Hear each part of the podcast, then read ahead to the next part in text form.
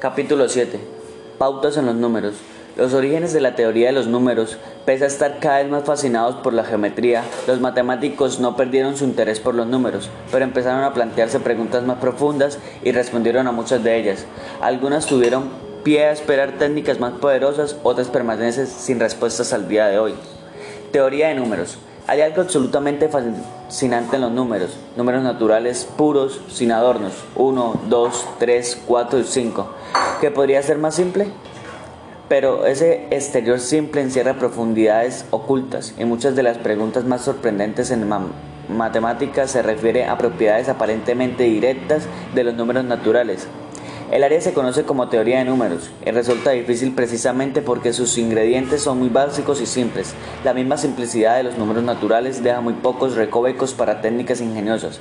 Las primeras contribuciones serias a la teoría de números, es decir, una teoría completa con demostraciones, no solo afirmaciones, se encuentran en las obras de Euclides, donde las ideas están sutilmente enmascaradas como geometría, la disciplina fue desarrollada como una nueva área de las matemáticas por el griego Diofanto, algunas de cuyos escritos se conservan en copias posteriores. Recibió un gran impulso en el siglo XVII por parte de Fermat y fue desarrollada por Leonard Euler, Joseph Lewis, Lagrange y Carl Friedrich Gauss como una rama profunda y extensa de las matemáticas que afectaba a muchas otras áreas a veces aparentemente inconexas. A finales del siglo XX, estas conexiones han sido utilizadas para responder a algunos, aunque no todos, de los antiguos enigmas, incluida una conjetura muy famosa hecha por Fermat alrededor de 1650, conocida como su último teorema. Durante la mayor parte de su historia, la teoría de números ha tratado de el funcionamiento interno de las propias matemáticas, con pocas conexiones con el mundo real. Si alguna vez hubo una rama de pensamiento matemático que vivía confinada en torres de marfil, esa era la teoría de los números, pero la llegada del computador digital lo ha cambiado todo. Los computadores trabajan con representaciones electrónicas de números naturales y los problemas y oportunidades planteados por los computadores llevan frecuentemente a la teoría de números. Tras 2500 años como ejercicio puramente intelectual, la teoría de números ha tenido finalmente un impacto en la vida cotidiana. Primos. Cualquier que contemple la multiplicación de números naturales llega a advertir una distinción fundamental Muchos números pueden ser descompuestos en piezas más pequeñas, en el sentido de que los números más grandes aparecen al multiplicar las piezas. Por ejemplo, 10 es 2 por 5 y 12 es 3 por 4. Algunos números, sin embargo, no se descomponen de esta manera. No hay de modo de expresar 11 como producto de dos números naturales más pequeños. Lo mismo sucede con 2, 3, 5 y 7 y muchos otros. De los números que pueden expresarse como producto de dos números más pequeños, se dice que son compuestos. Los que no pueden expresarse así son primos. Según esta definición, el número 1 debería considerarse primo, pero por buenas razones se coloca en una clase especial por sí mismo y se llama una, una unidad. Por lo tanto, los primeros primos son los números 2, 3, 5, 7, 11, 13, 17, 19, 23, 29, 31, 37 y 41. Como esta lista sugiere, no hay pauta obvia para los primos, excepto que todos, salvo el primero, son impares. De hecho, parecen ocurrir de manera irregular y no hay una forma simple de predecir el siguiente número en la lista. Incluso así, no hay duda de que este número está de algún modo determinado. Basta con ensayar números sucesivos hasta encontrar el siguiente primo. A pesar, o quizás a causa de su distribución irregular, los primos son de vital importancia para las matemáticas, forman los bloques constituyentes, básicos para todos los números en el sentido de que números mayores se crean multiplicando números más pequeños. La química nos dice que cualquier molécula, por complicada que sea, está formada por átomos, partículas indivisibles de materia análoga de materia. Análogamente, los las matemáticas nos dicen que cualquier número, por grande que pueda ser, está formado por primos, números indivisibles. Por ello, esos primos son los átomos de la teoría de los números. Esta característica de los números es útil porque muchas cuestiones en matemáticas pueden resolverse para todos los números naturales, con tal que puedan resolverse para los primos, y los primos tienen propiedades especiales que a veces hacen más fácil la solución de la cuestión. Este aspecto dual de los primos, importante para de mal comportamiento, excita la curiosidad del matemático. Euclides introdujo los primos en el libro séptimo de los elementos, y dio demostraciones de tres propiedades claves. En terminología moderna estas son, primero, todo número puede expresarse como producto de primos. Segundo, dicha expresión es única excepto en el orden en el que aparecen los primos. Y tercero, hay infinitos primos.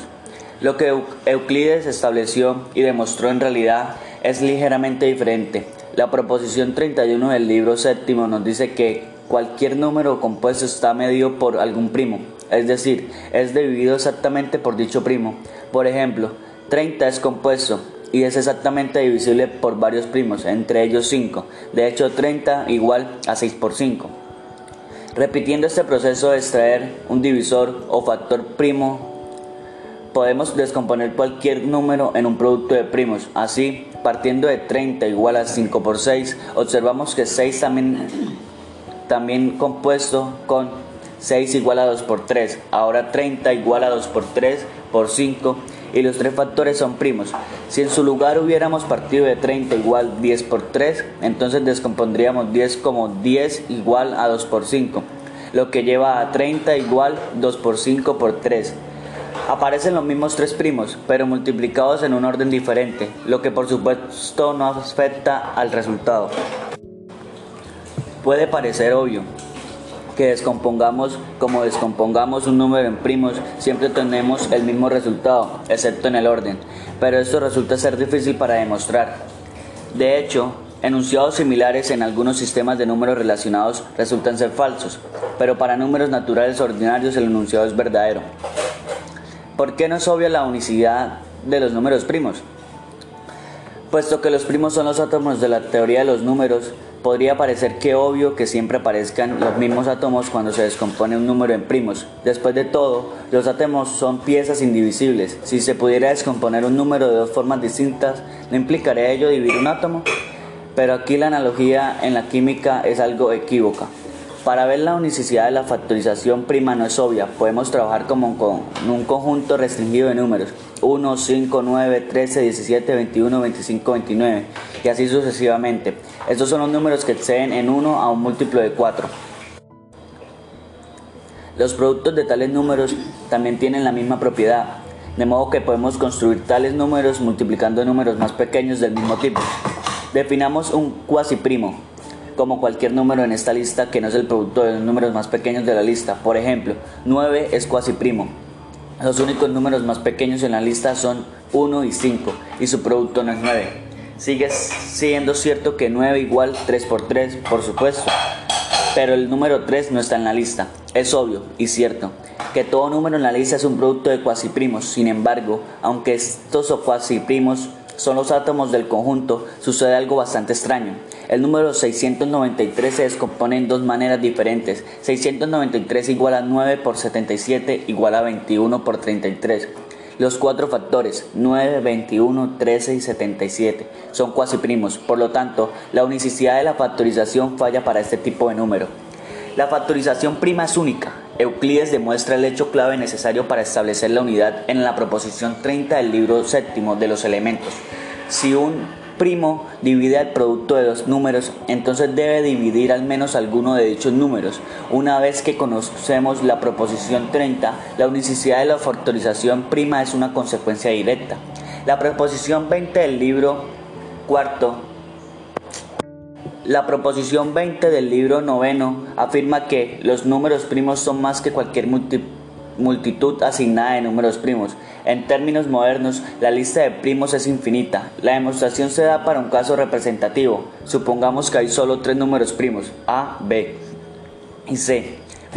Multipliquémoslo y sumemos 1 al producto para obtener A por B por C más 1. Este número debe ser divisible por algún primo pero en este primo no puede ser ninguno de los tres originales. En efecto, estos dividen a A, B exactamente, luego no pueden dividir también a A por B por C más 1, pues entonces dividirían a la diferencia que es 1.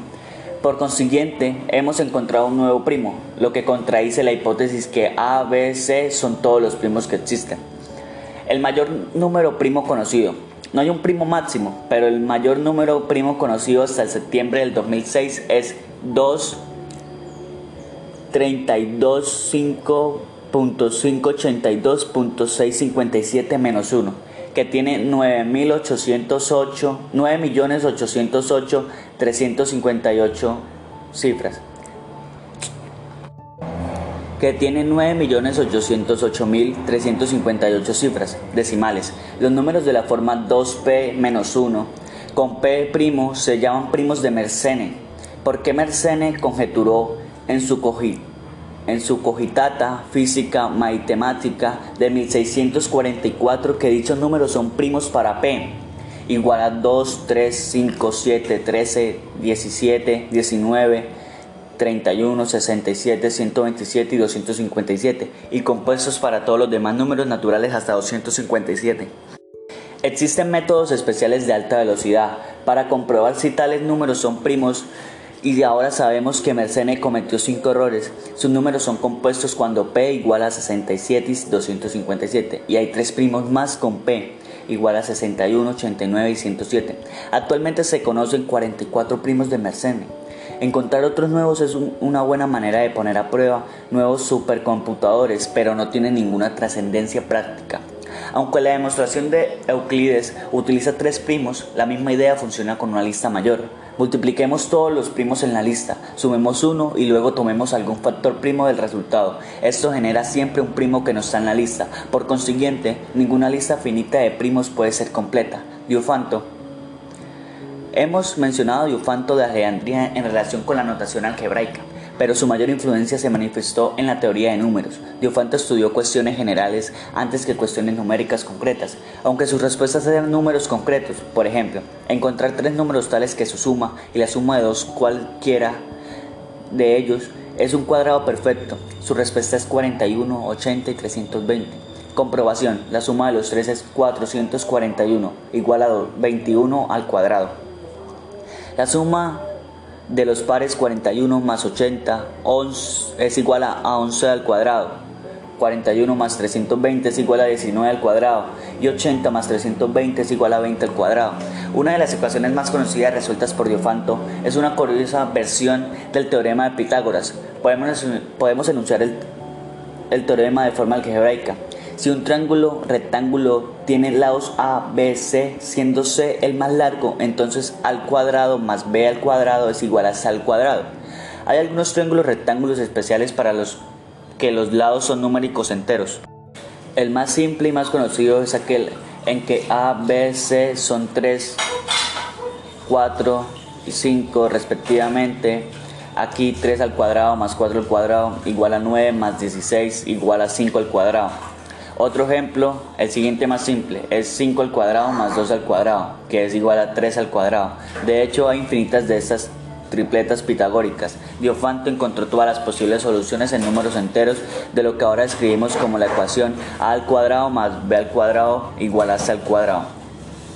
Su receta consiste en tomar dos números enteros, cuales cualquiera, y formar la diferencia entre sus cuadrados el doble de su producto y la suma de sus cuadrados. Estos tres números forman siempre una tripleta pitagórica y a todos estos triángulos aparecen de esta manera con tal de que admitamos también que los tres números estén multiplicados por una constante. Por ejemplo, si los números son 1 y 2 obtenemos el famoso triángulo 3, 4 y 5. En particular, puesto que hay infinitas maneras de escoger los, los dos números, existen infinitas tripletas pitagóricas. Lo que no sabemos de los números primos. Incluso hoy, los números primos siguen guardando secretos. Dos famosos problemas no resueltos son la conjetura de Goldbach y la conjetura de los primos gemelos. Christian Goldbach era un matemático aficionado que mantenía correspondencia regular con Euler. En una carta de 1742, él mostraba que todo número entero mayor que 2 parecía ser suma de tres primos. Goldbach veía uno como un primo, lo que ya no hacemos. Como consecuencia, ahora excluiríamos los números 3 igual a 1 más 1 más 1 y 4 igual a 2 más 1 más 1.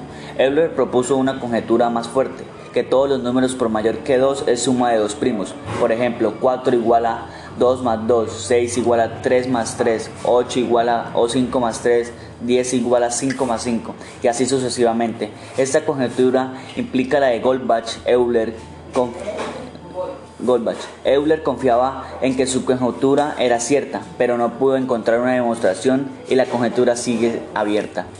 Experimentos con computador han demostrado que es cierta para todo número par hasta 10 a la 18 avos.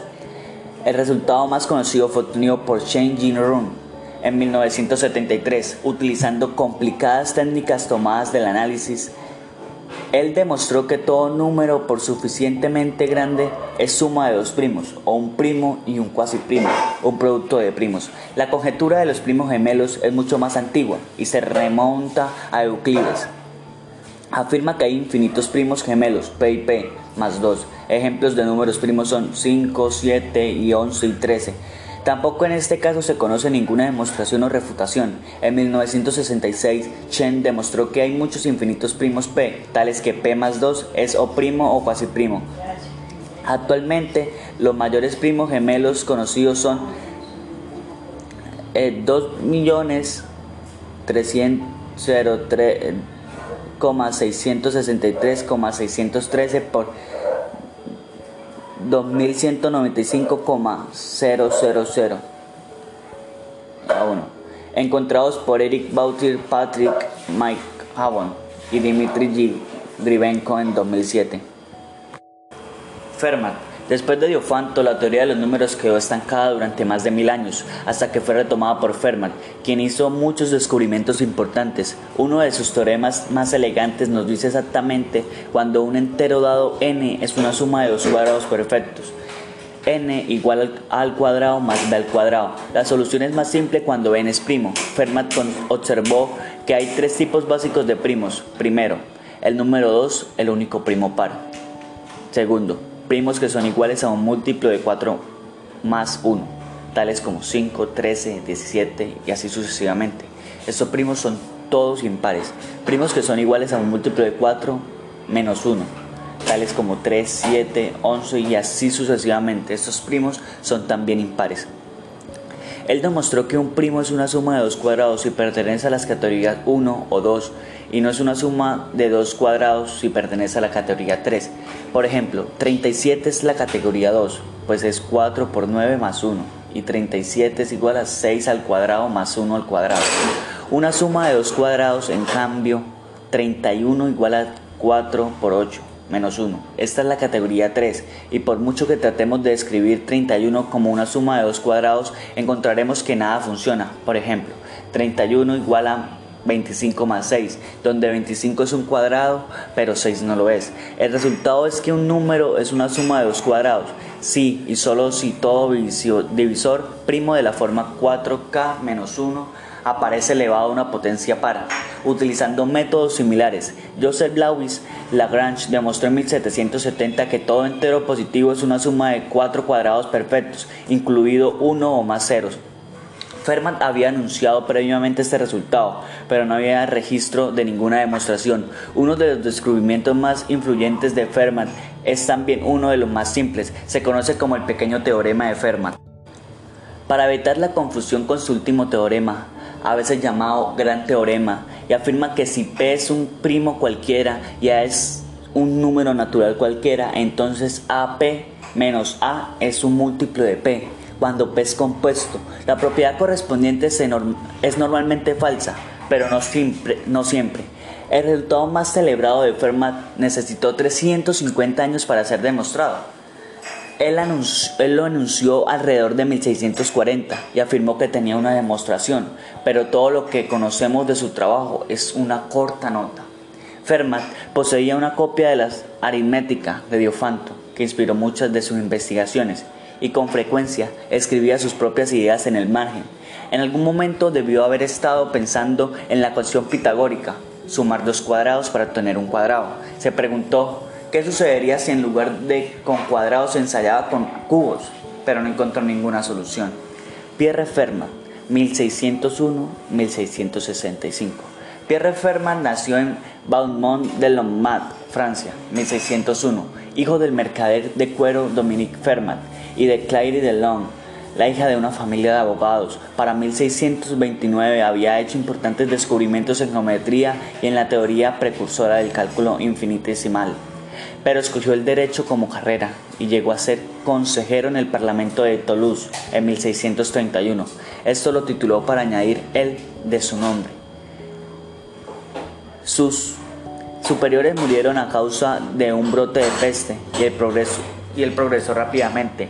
En 1648 se convirtió en consejero del rey en el Parlamento local de Toulouse, donde sirvió el resto de su vida y alcanzó el máximo nivel en la Corte Criminal en 1952. Nunca mantuvo una posición académica, pero las matemáticas eran su pasión. En 1953 contrajo la peste y se rumoreó que había muerto, pero sobrevivió. Mantuvo una extensa correspondencia con otros intelectuales, en particular el matemático Pierre de Carcavi y el monje Marín Mercenet.